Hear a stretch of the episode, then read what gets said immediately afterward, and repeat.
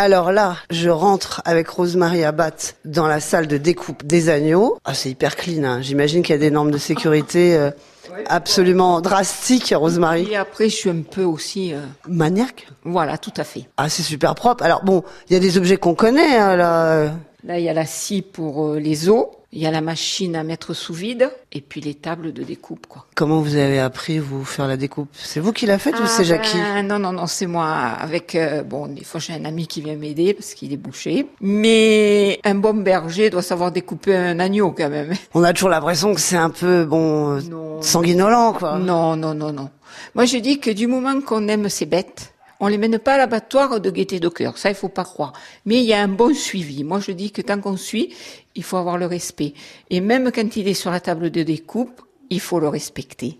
Même dans la machine à sous vide. Et alors tout à l'heure, quand on s'était approché de là, l'endroit où il y en avait 110, vous me disiez, bon moi, elles me connaissent pas, elles, ont eu un peu peur, mais c'est aussi parce que vous pensez qu'elles sentent, là on est juste avant pas que bientôt elles vont partir à l'abattoir ou c'est une rumeur? Non, ça c'est une rumeur. Ils ne le savent pas. Je pense pas que non, il faut pas non plus aller. euh, Oui, c'est un peu de l'anthropocentrisme. Oui, voilà. On se prend un peu pour... euh, Bah là, il y a tous les prix, hein.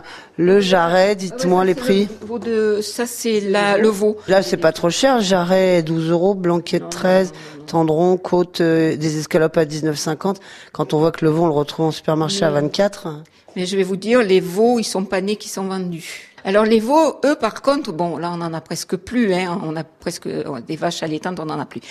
Mais les, les veaux, alors eux, ils naissent dans les prés et on les rentre jamais. Les mères mangent de l'herbe de mon favet, on complète avec un peu de bon foin et les veaux têtent le lait. Quand ils ont quatre mois et demi, en principe, ils sont prêts. Ni trop gras, ni pas maigres. Et pas d'hormones. Donc, quand on les a dans la poêle, il n'y a pas toute cette eau qui sort. hein. En sachant que dans les, les prés, on met pas d'engrais, on met du fumier, donc euh, C'est naturel. Tout naturel, tout. Moi, je dis que je ferai pas manger à mes clients ce que moi, je mangerai pas. Et si le jour je peux plus élever de la viande, peut-être que je deviendrai euh, végane.